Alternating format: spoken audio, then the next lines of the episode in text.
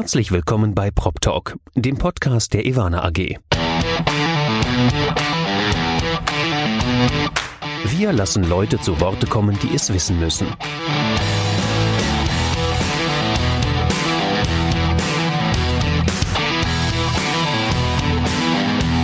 Aus der Branche für die Branche. Mit Ihrem Moderator Andy Dietrich. Herzlich willkommen bei Prop Talk, dem Podcast der Ivana AG. Leider, leider sind Präsenztreffen noch nicht möglich, aber ich habe heute digital Anne Tischer zu Gast. Herzlich willkommen, Anne. Schön, dass du da bist. Hallo, Andy. Vielen Dank für die Einladung. Anne, wer dich noch nicht kennt, ich mach's mal in wenigen Sätzen. Du bist Einerseits bist du Gründerin der PR-Agentur Karma SheSet, was bei mir immer ein Ohrwurm auslöst, aber da kommen wir gleich nochmal drauf zu sprechen. Andererseits bist du auch äh, Gründerin und Initiatorin von Frauen in Führung. Eine Initiative, über die wir hier auch im Podcast schon mehrfach gesprochen haben und die aus meiner Sicht gerade zu einem wirklichen Umdenken in der Immobilienwirtschaft führt. Das ist auch der Grund, warum wir heute miteinander sprechen. Bevor wir das machen, möchte ich aber erstmal dein beeindruckenden Lebenslauf leider viel zu kurz darstellen. Bevor du Karma SheSet gegründet hast, warst du bei Apleona in der Kommunikation, beziehungsweise du warst Pressesprecherin. Du bist dem Konzern auch relativ lange treu geblieben, denn bevor mhm. es Apleona war, war es Billfinger Real Estate und auch schon da warst du dabei. Du bist eine Frau der Immobilienwirtschaft. Du bist schon seit, ich sage jetzt mal, 15 Jahren in der Branche. Ist das richtig? Das ist richtig.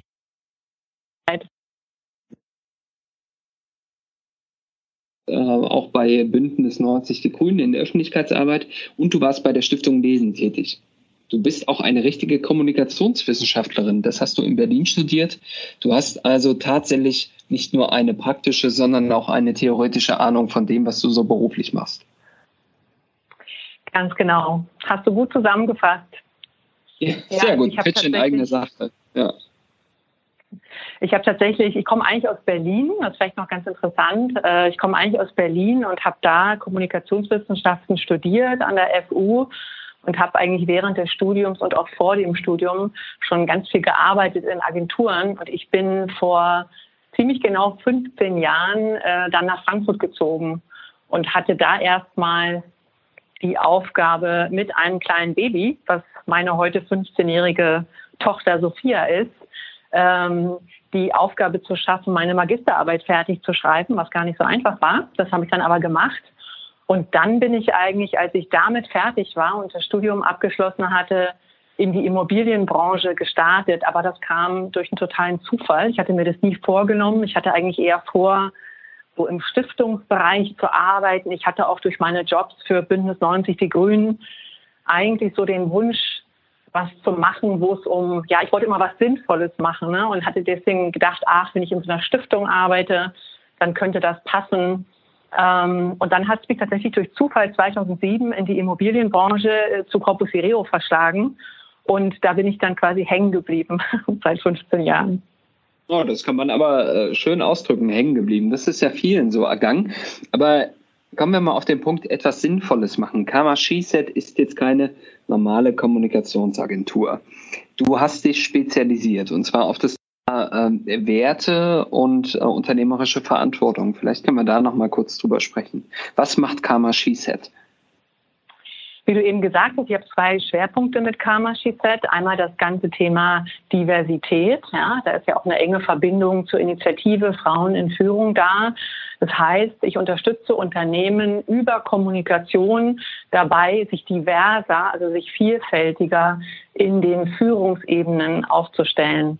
Und das Ganze ist einfach deshalb so wichtig, weil man natürlich weiß, durch ganz viele Studien, ähm, aber auch eigene Erfahrungen, dass man mit vielfältigen Teams weiterkommt, dass das Unternehmen besser funktioniert, man eine bessere Kultur entwickelt, eine bessere Kommunikation hat im Unternehmen, die Mitarbeiter zufriedener sind, länger bleiben, man attraktiver wird als Arbeitgeber. Also da gibt es eine Menge Gründe, warum äh, Diversity oder Vielfalt für Unternehmen ganz, ganz viel Sinn macht. Ähm, deshalb habe ich mich darauf spezialisiert. Und der andere Schwerpunkt ist eben das Thema werteorientiertes Management. Also wie führe ich ein Unternehmen, ähm, indem ich es ähm, werteorientiert führe und auch diese Werte nutze, die ich habe, um mich nach außen, aber auch nach innen hin greifbarer und glaubwürdiger zu machen für die eigenen Mitarbeiterinnen und Mitarbeiter, aber auch für externe Bewerberinnen, Bewerber, Talente. Natürlich auch für die Kunden. Okay, das, das sind so meine spannend. zwei Schwerpunkte. Ja, ist es auch. Es sind super tolle Themen, ja, weil die auch super in unsere Zeit passen. Also ich weiß nicht, ob du das ähnlich erlebst äh, wie ich und ähm, ich glaube, dass wir in so einer schnellen und komplexen Welt leben, dass wir oft das Gefühl haben, dass wir eigentlich sehr schnell unterscheiden können, wann erzählt mir nur einer, ein Unternehmen, ja, dass es ganz, ganz toll ist, ähm, und wann kaufe ich es ihm auch ab. Und das mhm. funktioniert eigentlich nur über Glaubwürdigkeit. Und die Glaubwürdigkeit habe ich aber nur, wenn ich zeige, wer ich bin und wofür ich stehe. Okay. Und das müssen, glaube ich, viele Unternehmen könnten sich das viel besser zu Nutzen machen, wenn sie sich weniger über ihre Kennzahlen nach außen hin präsentieren. Ja, also wir sind, keine Ahnung, die äh, Nummer eins im Bereich, was weiß ich, ja, Immobilien, Investments in Logistik. Wir haben 13 Milliarden Assets under Management und äh, so und so viele Standorte weltweit. Das sind alles so ein bisschen Kennzahlen, die relativ austauschbar sind für die Menschen da draußen. Wenn es aber gelingt zu zeigen, wofür stehe ich eigentlich? Was ist meine Haltung zu bestimmten Themen? Ja? Äh, wer arbeitet bei mir? Wie ticken die Menschen, die bei mir arbeiten? Wenn ich das im Außenauftritt nutze, dann bin ich viel mehr credible, also viel mehr glaubwürdig und auch sympathischer, als wenn ich mich halt auf meine Marktposition verlasse. Ja, das klingt äh, einerseits wirklich super spannend. Also da könnte ich den ganzen Tag drüber reden, beziehungsweise dir zuhören. Mhm. Andererseits klingt es auch nach einem sehr dicken Brett, das du zu bohren hast, äh, insbesondere in der Immobilienwirtschaft, die ja gemeinhin als sehr konservativ gilt. Lass uns aber mal diesen Punkt weiter ausführen, konservativ. Du hast Frauen in Führung initiiert und mir aber auch ein paar Zahlen mitgebracht. Da möchte ich mal gern was vorlesen. 2019 haben zwei Drittel aller Immobilienunternehmen, die an der Börse notiert waren, sich das Ziel null Frauen gegeben in Vorstand und Aufsichtsrat. Das heißt, wir als Branche sind die mit oder haben den höchsten Anteil an börsennotierten Unternehmen, die das Ziel null Frauen im Vorstand formuliert haben. Das finde ich schon hart. Also ich hätte ja gedacht, dass wir als Immobilienwirtschaft vielleicht nicht gerade diese mit dem höchsten Frauenanteil, aber dass wir die sind, die auch die äh, am wenigsten ambitionierten Quoten oder Ziele formuliert haben, das finde ich schon irgendwie erschreckend. Ja, das ist auch ehrlich gesagt, ähm, das hat auch mich erschreckt, als ich es mitbekommen habe. Ich hatte es vermutet, als ich dann wirklich mir die Zahlen angeschaut habe, hat sich eigentlich meine Vermutung bestätigt, obwohl ich dich ein bisschen ähm, korrigieren muss an einer Stelle. Also diese zwei Drittel Börsenunternehmen ähm, aus dem Immobilienbereich mit dem Ziel null Frauen im Vorstand setzen sich dieses Ziel nicht für den Aufsichtsrat, ne? Weil da gibt es seit okay. fünf Jahren ja. mittlerweile ein Gesetz, genau. ne, dass sie sich, also dass man quasi das Ziel von 30 Prozent Frauenanteil in Vorständen erreichen muss. Ähm, aber äh, wenn es ums operative Management geht, also um die Vorstände, da ist es tatsächlich so, dass es den Unternehmen freigestellt ist, sich selbst ein Ziel zu setzen. Und dieses Ziel darf eben auch null sein. Und tatsächlich machen insgesamt ein Drittel der gelisteten Immobilienunternehmen davon Gebrauch und sagen, okay, wir setzen uns das ambitionierte Ziel null Frauen im Vorstand. Und das zweite Drittel macht gar keine Angabe dazu. Das heißt, obwohl sie eigentlich gesetzlich verpflichtet wären, sich ein Ziel zu setzen, fehlt eben diese Zielangabe im Corporate Governance und Geschäftsbericht dieser Unternehmen. Nun habt ja. ihr wahrscheinlich auch aus diesem Grund, aus diesen erschreckend geringen Ambitionen, die es da gibt, äh, die Initiative Frauen in Führung gegründet. Vielleicht kannst du mal darüber sprechen. Wie gesagt, wir hatten das schon ein paar Mal im Podcast gehört, mhm. aber noch nie so richtig konkretisiert. Was ist Frauen in Führung? Also wie du vorhin in der Einleitung schon äh, sehr gut zusammengefasst hast, Frauen in Führung ist eine Initiative für mehr Frauen in Führungspositionen in der deutschen Immobilienwirtschaft. Das heißt, es ist wirklich eine Initiative, die nur auf die Immobilienbranche abzielt und nicht auf die ganze deutsche Wirtschaft beispielsweise insgesamt. Und die Idee zu Frauen in Führung, die kam mir eigentlich schon im Jahr 2018.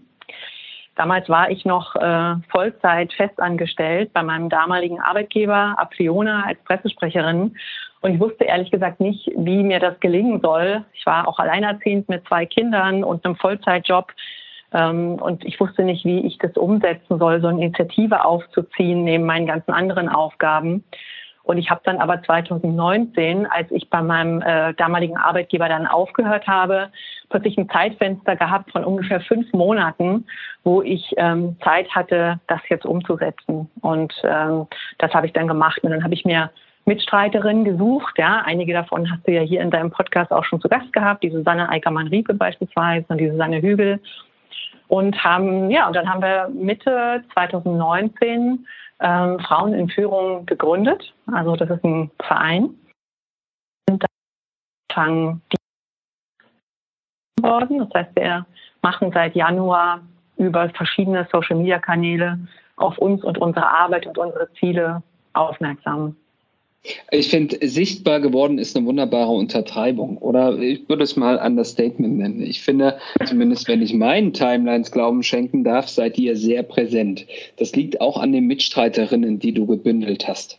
Ähm, ich glaube, es gibt, wenn man sich mal äh, andere Initiativen anschaut, wahrscheinlich keine so hochkarätig besetzte in den äh, Leitungsgremien wie Frauen in Führung. Ähm, Susanne Eickermann-Riebe hast du genannt, Susanne Hügel hast mhm. du genannt. Die waren bei uns schon im Podcast. Annette Kröger war bei uns auch im Podcast. Die ist bei euch auch mhm. mit dabei. Wer auch mit dabei ist, das finde ich ganz spannend. Tobias Just. Ähm, der ja. war auch schon bei uns im Podcast. Ach, ich habe fast schon alle gehabt, ne? Ja, jetzt bist du auch ja. noch da. Ich weiß gar nicht, so ist der Link zwischen uns. genau. Ähm, das ist, ich fand, das ist auch total wichtig. Ne? Du kannst so ein Ding, du kannst so eine Initiative nicht aufziehen alleine. Du wirst, also mir war das von Anfang an ganz wichtig und auch ganz klar, dass ich mit dieser Initiative wirklich was verändern will. Also ich habe ja lange in der Branche gearbeitet und habe ja am eigenen Leibe gemerkt, dass ähm, ganz viele gute Ideen in den Unternehmen, in denen ich war. Also nicht nur eigene gute Ideen, sondern auch Ideen von Leuten um mich herum, dass die nicht umgesetzt wurden. Und ich habe dann mitbekommen, das liegt daran, dass die Ebene, wo die Entscheidung darüber getroffen wird, ob die Idee umgesetzt werden kann oder nicht, entweder die Idee gar nicht mitbekommen hat, weil der oder diejenige, der die Idee hatte, sich gar nicht getraut hat, vorzusprechen, weil sie dachte, ach, ne, kriege ich eh nicht umgesetzt.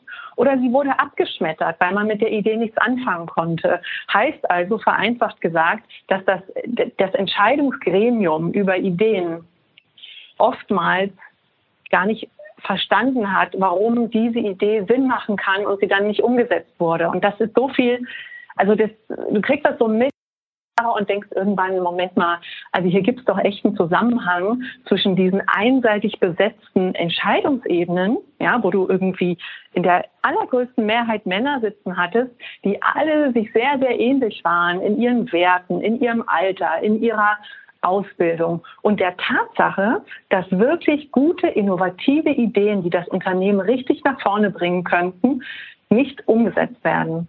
Und das hat mich geärgert über die Jahre. Ich habe gedacht, das kann nicht sein. Und mhm. diese Branche, dieser Branche würde es so gut zu Gesichte stehen, sich mehr zu öffnen für Ideen und Dinge auch mal anders auszuprobieren, mal anders zu machen. Und das wird, passierte aber nicht und es passiert heute noch viel zu selten, weil die Entscheidungsebenen zu gleichförmig besetzt sind.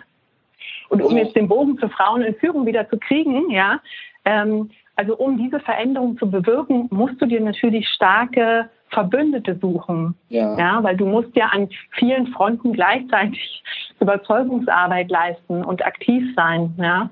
Und deshalb war ich wirklich sehr, sehr froh. Also ich habe das ja nicht alleine gemacht. Ich habe das gemeinsam mit, mit Martina Güttler, haben wir damals den Verein gegründet und sind davor noch auf die Suche nach Gründungsmitgliederinnen gegangen und äh, bin da wirklich sehr froh, dass wir da so wirklich Frauen aus allen Segmenten gewinnen konnten und den Tobias Just natürlich, der unsere Initiative in seiner Funktion als, als Geschäftsführer der IREPS äh, Immobilienakademien auch begleitet, auch mit ins Boot holen konnten. Ja, das klingt wirklich sehr, sehr gut. Aber ähm, wenn du sagst, die Entscheidungsgremien sind halt größtenteils noch männlich besetzt, weswegen die Ideen, die diskutiert werden, auch größtenteils den männlichen Werten entsprechen. Wie soll man das denn konkret ändern? Also setzt ihr euch dazu, dafür ein, dass äh, vielleicht konkrete Quoten erfüllt werden oder sagt ihr, wir brauchen schlichtweg ein Umfeld, in dem es keine Ungleichbehandlung zwischen Mann und Frau gibt? Was sind konkrete Forderungen? Sowohl als auch, wenn du mal auf unsere Website schaust, da sagen wir ja ganz konkret, was unsere Forderungen sind als Initiative. Und wir fangen wirklich an, also die vier Forderungen, die sind auch schnell aufgezählt. Da geht es im Wesentlichen darum, dass wir fordern von den Unternehmen, und da zielen wir vor allem auf die führenden Unternehmen in den verschiedenen Segmenten der Immobilienbranche ab, dass die anfangen, sich bis 2022 Zielgrößen zu setzen für den Frauenanteil im Top-Management, also auf Vorstandsebene und aber auch in den Führungsebenen zwei und drei, also den Führungsebenen unmittelbar unterhalb Vorstandsebene oder Geschäftsführungsebene. Weil wenn du dir keine Ziele setzt, keine konkreten Ziele und die wirklich benennst mit einem Zeitraum, dann wird es dir nicht gelingen, eine Veränderung herbeizuführen, weil es kein Mensch ernst nimmt. Das hast du aber genauso in jedem anderen Unternehmensbereich im Vertrieb. Du setzt dir Vertriebsziele, ja.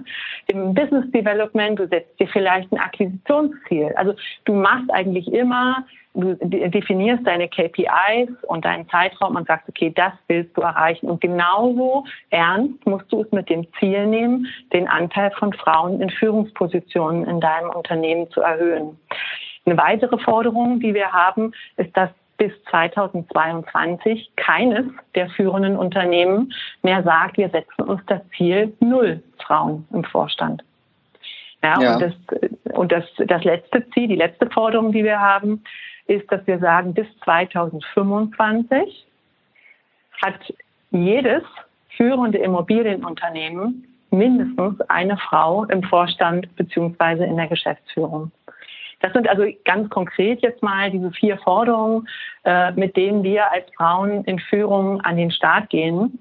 Und mhm. ähm, ist aus meiner Sicht, wie gesagt, auch wichtig, dass man als Initiative sich da committet auf vier konkrete Forderungen, die man dann auch prüft, ja, ob das eintritt oder nicht und entsprechend darüber auch dann spricht, kommuniziert, fordert, ja, äh, dran wie, wurde, wie wurdet ihr denn bisher wahrgenommen? Also ich meine, ihr habt äh, auch da wieder dicke Bretter zu bohren und ich könnte mir vorstellen, dass nicht jeder bei dem Thema mhm. sofort ähm, aufspringt oder das Thema begrüßt. Wie werdet ihr wahrgenommen? Was sind so Erfahrungen, die du seit Gründung, also in diesem Jahr so gesammelt hast im mhm. Umgang mit vielleicht besonders konservativen Unternehmen? Ja, also es ging ja eigentlich im letzten Jahr schon los. Ne? Ich habe erstmal unglaublich gute Erfahrungen gemacht. Ich war selbst überrascht, als ich damals, das war im Frühjahr 2019, da hatte ich das Konzept für die Initiative fertig geschrieben und äh, war in der frühen Phase erstmal darum bemüht, mir starke Netzwerkpartner an Bord zu holen. Und da gingen wirklich die Türen auf für das Thema. Das hat mich erstmal überrascht, positiv überrascht. Also die allerersten, die ich angefragt hatte, die auch gleich zugesagt hatten, war die Albright Stiftung aus Berlin. Ja, das war wahnsinnig ermutigend für mich, ja, die an Bord zu haben, weil die eine super tolle Arbeit machen und sehr, sehr renommiert sind, ja, und den Branchenüberblick auch haben, ja, was, was das Thema Frauen in Führung betrifft.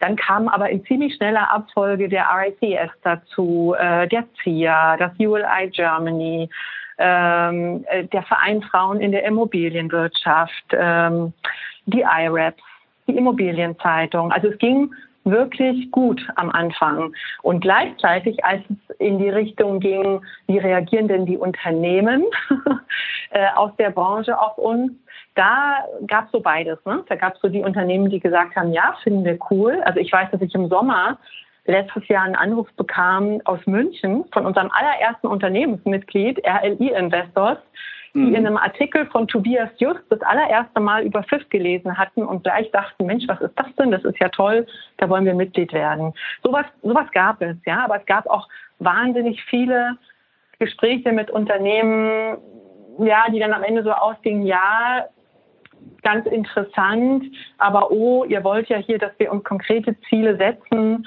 Also da müssen wir jetzt nochmal überlegen, wie wir damit umgehen wollen. Ne? Das gab es auch. Also das ist. Ja, das, das glaube ich gerne, ja. Das ist, das ist auch nicht weiter erstaunlich, ja. ja. Äh, das ist natürlich dann immer am Ende, ich sag mal so, es ist natürlich für ein Unternehmen schwer, also die haben natürlich ein Glaubwürdigkeitsproblem, wenn sie uns als Unternehmen beitreten, also Mitglied werden bei FIF und gleichzeitig sich aber nicht intern dazu durchringen können, sich ein Ziel über null Frauen im Vorstand zu setzen. So und ich glaube, ja. da sind dann immer noch mal interne Überzeugungsprozesse notwendig, die dann dazu führen, dass viele Unternehmen erstmal zögerlich sind. Aber nichtsdestotrotz, wir stehen ja heute bei 18 Unternehmensmitgliedern. Also es sind doch eine ganze Reihe von tollen Unternehmen sehr schnell an Bord gekommen, ja, von Union Investment über Allianz Real Estate, Art Invest, Commerz Real. Also wirklich 18 äh, tolle Unternehmen. Also da gab es natürlich auch viel äh, Zuspruch schon auch von Unternehmen. Ja, das ist schön zu hören. Das, aber auch eine gute Überleitung zum nächsten Thema. Wie kann ich denn als Unternehmen bei euch Mitglied werden, beziehungsweise was sind so die Anforderungen, die ihr stellt? Also eigentlich ähm, ist die Anforderung, die wir stellen, ist, dass die Unternehmen sich mit den vier Forderungen, die wir stellen, identifizieren, also auseinandersetzen, ja, und ähm, und auch sich ganz klar vornehmen, mehr Frauen in, in, ihre Führungsebenen zu holen. Wir erwarten nicht, dass ein Unternehmen, was bei FIF Mitglied wird, schon einen Frauenanteil von 30 oder 40 Prozent im Vorstand hat. Da müssten wir noch sehr lange warten, ja, wir, mhm. so, weil das haben die allerwenigsten Unternehmen auch, auch äh, an, der, an, der, deutschen Börse insgesamt. Ja. Aber die Unternehmen müssen für sich erkannt haben, dass sie dahin wollen dass sie mehr Frauen in ihren Führungspositionen haben wollen, dass sie gemischte Führungsteams haben wollen. So, und dann sind wir eigentlich total offen zu sagen, super, ja, äh, kommt bei uns an Bord. Und was wir auch tun mit Unternehmen ist, wir sind ja in Austausch mit denen. Wir können denen Tipps geben, wir können denen Kontakte vermitteln. Wir zeigen deren gute Ansätze, die es ja in vielen Unternehmen schon gibt im Bereich Frauen in Führungspositionen, Führungstandems, Führung in Teilzeit die zeigen wir auch über unsere Social-Media-Arbeit, was für das Unternehmen natürlich super ist, was aber auch für die ganze Branche interessant ist, weil wir ja so ein bisschen auch damit durch gute Beispiele andere inspirieren wollen und ermutigen wollen, sich auch auf den Weg zu machen. Ja, das klingt ähm, gerade hier auch in unserem Podcast äh, sehr spannend, weil wir natürlich relativ viele Leute im Bereich PropTech erreichen. Und im mhm. PropTech haben wir die Herausforderung, dass da digitale Geschäftsmodelle, die häufig auch sehr stark männerdominiert sind, auf eine Branche treffen wie die Immobilienwirtschaft, die, haben wir heute den ganzen Tag schon drüber gesprochen, sehr stark männerdominiert ist. Das heißt, der Frauenanteil in der klassischen Immobilienwirtschaft wird wahrscheinlich nur noch untertroffen von dem Frauenanteil in der PropTech-Szene. Das sind also zwei, zwei äh, Branchen, die sehr stark genau diese Frauenförderung betreiben sollten. Da bin Absolut. Ich, äh, voll bei dir. Lass uns aber mal, du hast mir ein anderes Thema mitgebracht. Ein Thema, bei dem du oder mit dem du bei mir und bei Ivana offene Türen einrennst. Der CEO von Ivana, Thomas Heer, ist ein Ostdeutscher. Der Geschäftsführer mhm. der Strategiekollegen, ich selbst bin ein Ostdeutscher. Du hast es gesagt, du wurdest in Berlin geboren, hast aber gemeint Ostberlin. Es gibt äh, neben der Frauenförderung bei dir selbst auch die Idee, zu sagen, okay, es gibt nach wie vor eine Ost-West-Schere, auch in den Führungspositionen der Immobilienwirtschaft. Was genau meinst du damit oder wie bist du auf das Thema gekommen? Ja, also wir sprachen ja vorhin schon über diesen Thomas-Kreislauf, ne? Und dieses, äh, so, dieses vielleicht Prinzip. Ganz kurz hm? nochmal für die Hörer. Der Thomas-Kreislauf bedeutet, dass es in den Aufsicht, äh, in den Vorständen der DAX-Konzerne mehr Thomas und Michael als Frauen insgesamt gibt. Das ist der Thomas-Kreislauf, ne? Ganz genau. Und der bringt ja eigentlich sehr schön auf den Punkt, dass in den deutschen Börsenvorständen nach dem Prinzip gleich und gleich gesellt sich gern, beziehungsweise gleich und gleich rekrutiert sich gerne, ja, ähm, dass dieses Prinzip da greift. Und das heißt, wenn ich ganz viele Männer in den Vorständen und in den Aufsichtsräten habe, holen die sich ganz viele Männer in ihre Vorstandsebenen dazu, oder in, äh, in die Aufsichtsräte, ähm, weil sie ähnlich ticken wie sie selbst. Und das ist so ein bisschen ein menschliches Prinzip. Ne? Wenn ich mir jemanden hole, der so ähnlich ist wie ich, gehe ich mal davon aus, dass ich mit dem besonders gut zusammenarbeiten kann. Da wird es wenig Reibereien geben, wenig Meinungsunterschiede. Man kann eigentlich gut durchentscheiden und man denkt, wunderbar. So. Und dieser Thomas-Kreislauf ist dafür verantwortlich, dass eben äh, immer wieder der gleiche Typus von Manager in die Vorstandsebenen und Aufsichtsräte kommt. Und das gleiche Prinzip wiederholt sich, wenn es um Ostdeutsche geht. Das heißt, wenn man sich mal anschaut, wer sitzt denn jetzt in den Aufsichtsräten der, der deutschen großen Unternehmen, dann findet man da wieder zu absolut, also ich glaube zu 98 Prozent westdeutsche Männer oder Männer, die in Westdeutschland ihre Ausbildung absolviert haben. Man findet tatsächlich im Moment keinen einzigen Aufsichtsratsvorsitzenden, der seine Ausbildung in Ostdeutschland gemacht hat. In, in allen Börsenunternehmen nicht. Und nur zwei Prozent der Aufsichtsratsmitglieder haben ihre Ausbildung in Ostdeutschland absolviert. Also noch unterrepräsentierter als die Frauen sind die Ostdeutschen ja, in den Vorständen und Aufsichtsräten. Ja. Und das ist wieder eben dem gleichen Thomas-Kreislauf am Ende des Tages geschuldet. So. Und meine, mein, mein, mein Wunsch oder mein Anliegen zu dem Thema ist eigentlich, dass man auch hier den Thomas-Kreislauf bricht, weil ich sage, dass gerade die Ostdeutschen durch die Erfahrung, die sie in ihrer Biografie mit der Wendezeit gemacht haben, ja, da war ja quasi über Nacht äh, alles anders. Ja, es gab eine andere, andere Währung, es gab ein anderes Rechtssystem. Viele haben erstmal ihren Job verloren, mussten sich beruflich neu orientieren, mussten sich neu erfinden. Äh, die Kultur war eine andere. Also da war plötzlich alles anders. Und äh, da liegt eigentlich ein großer Schatz an Kompetenz, wie man mit Veränderungen umgeht in einer schnellen Welt. Also genau, sage ich mal, Stärken und Qualifikationen, die man ja heute braucht, um in Führungsebenen ein Unternehmen gut zu managen. Ja.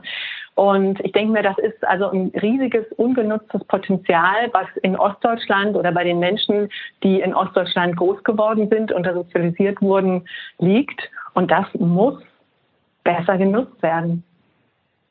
Könnt ihr euch da vorstellen, dass Frauen in Führung, wenn ihr ohnehin schon so eine Initiative gestartet habt, äh, das Thema auch äh, künftig stärker bespielt? Also dass es eben um, ich nenne es jetzt mal, ihr habt Diversity sehr stark, auch was, was vielleicht internationale Teams angeht. Äh, ihr habt das Thema Frauenförderung sehr stark. Das Thema ostdeutschen Förderung gibt es tatsächlich, so wie ich es kenne, noch nicht allzu oft. Ja, das, ein äh, das stimmt. Also ich weiß nicht genau, ob es ein Thema für Frauen in Führung also ich finde das Thema wahnsinnig spannend. Wie da der Link in der Zusammenarbeit mit Frauen in Führung ist, der ist sicherlich möglich, weil am Ende geht es ja auch bei Frauen in Führung darum, dass der oder die Bestqualifizierte den Führungsjob bekommt und nicht derjenige, der über sein Netzwerk den Job bekommt. Und das betrifft ja das Thema Menschen aus Ostdeutschland genauso wie das Thema Frauen. Ähm, was es aber gibt, und da bin ich jetzt seit kurzem darauf aufmerksam geworden und engagiere mich da, es gibt ein Netzwerk, ich weiß nicht, ob du das kennst, das heißt Netzwerk Dritte Generation Ost. Und das hat mhm. sich wirklich zum Ziel gemacht, Menschen, die so in dieser, also diese Nachwendekinder, ne, oder beziehungsweise Wendekinder-Generation, also so von 1900 70, 75 bis 1985 Geborene, so in dieser, in dieser Range, ähm, die sichtbar zu machen und in ihren, äh, auch in ihren Führungskompetenzen sichtbar zu machen. Und ich finde es ein ganz tolles Netzwerk und ich ähm, freue mich, dass ich da jetzt eben auch aktiv werden darf. Und klar, ne, vielleicht ergibt sich da auch eine gute Möglichkeit, mit FIF mal zu kooperieren.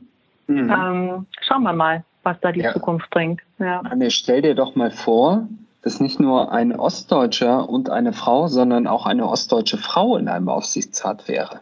Oh mein Gott. Stell dir das ja, mal vor. Wäre doch großartig. Ja, aber weißt du, der Punkt ist doch, wir brauchen so dringend Erneuerung. Also unser Land, ja, um jetzt mal wirklich mit dem großen Bild zu sprechen, braucht so dringend andere Führungstypen. Mhm. Ich kann die Garde an äh, Männern zwischen Ende 50 und Anfang 70, die sich alle, die wirklich so, sich alle so ähnlich sind und die in unserem Land in allen Bereichen, in der Wirtschaft, in der Wissenschaft, in der Politik, ja, im Sport, ähm, die Entscheidung treffen. Ich bin, ich, ich kann sie ehrlich gesagt nicht mehr sehen. Ich dürfte, und ich weiß, dass es ganz vielen um mich herum auch so geht, ich dürfte wirklich nach neuen Führungspersönlichkeiten, die frische Ideen haben, die gestalten wollen, die ähm, eine andere Sprache sprechen, die einfach nicht so abgehoben in ihrer Blase existieren, sondern die die ganz andere Erfahrungen einbringen können durch ihre unterschiedlichen Biografien, ihre unterschiedlichen Herkünfte und Wurzeln.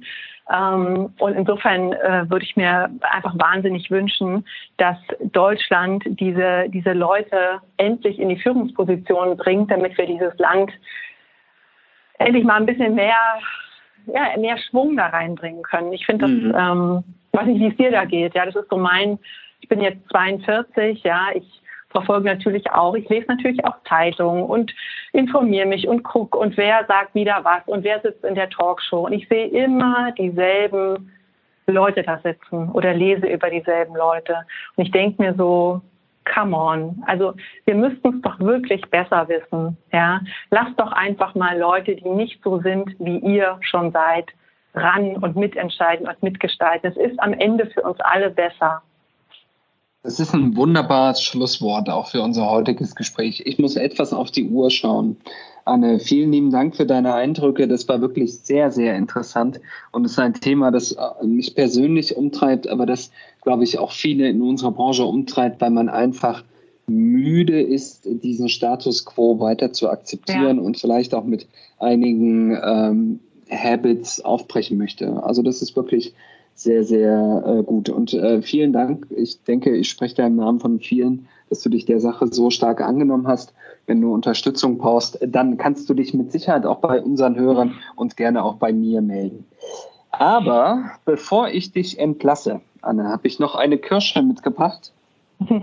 Du hast mir nämlich mal gesagt, also wir wissen alle, du bist sehr umtriebig, aber du hast mir mal gesagt, du hattest in deinem Leben schon über 20 Nebenjobs. Über 20, wie kommt man denn zu so vielen? Ja, das habe ich mich dann auch gefragt, als ich mal nachgezählt habe. Das ist ähm, tatsächlich so, dass ich über die Jahre, und da meine ich vor allem die Zeit, bevor ich quasi in der Immobilienbranche angefangen habe zu arbeiten.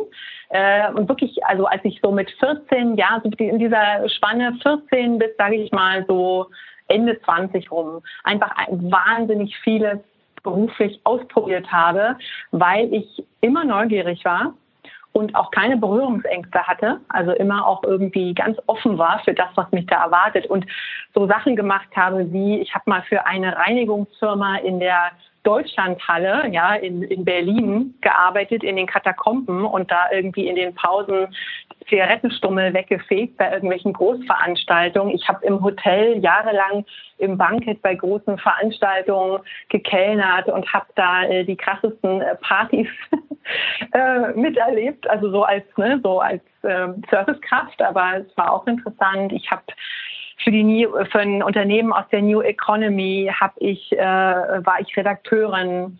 Ähm, ich habe für ein Kurierdienstunternehmen in Berlin die Mitarbeiterzeitung geschrieben. Ähm, ich habe also ich habe wirklich alles Mögliche gemacht. Und das Schöne ist eigentlich, dass ich durch all diese Erfahrungen, denke ich, ähm, ja ein bisschen mitbekommen habe, wie so wie so andere Leute ticken und was es noch so alles gibt außer meiner kleinen Blase. Und ich glaube, das war insgesamt eine ganz gute Lebenserfahrung so für meinen weiteren Weg. Mhm. Wirklich sehr, sehr spannend.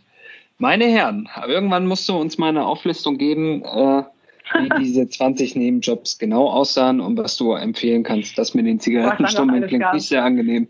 Genau. Aber mit Sicherheit waren auch gute Erfahrungen. Vielen Dank, Anne. Ich kann Danke, dir sagen, bleib Dank so energiegeladen. Ja, äh, es war mir eine große Freude. Bleib so energiegeladen und äh, ich wünsche dir viel Glück bei den dicken Brettern. Ich hoffe, du hast äh, diverse Bohrer dabei.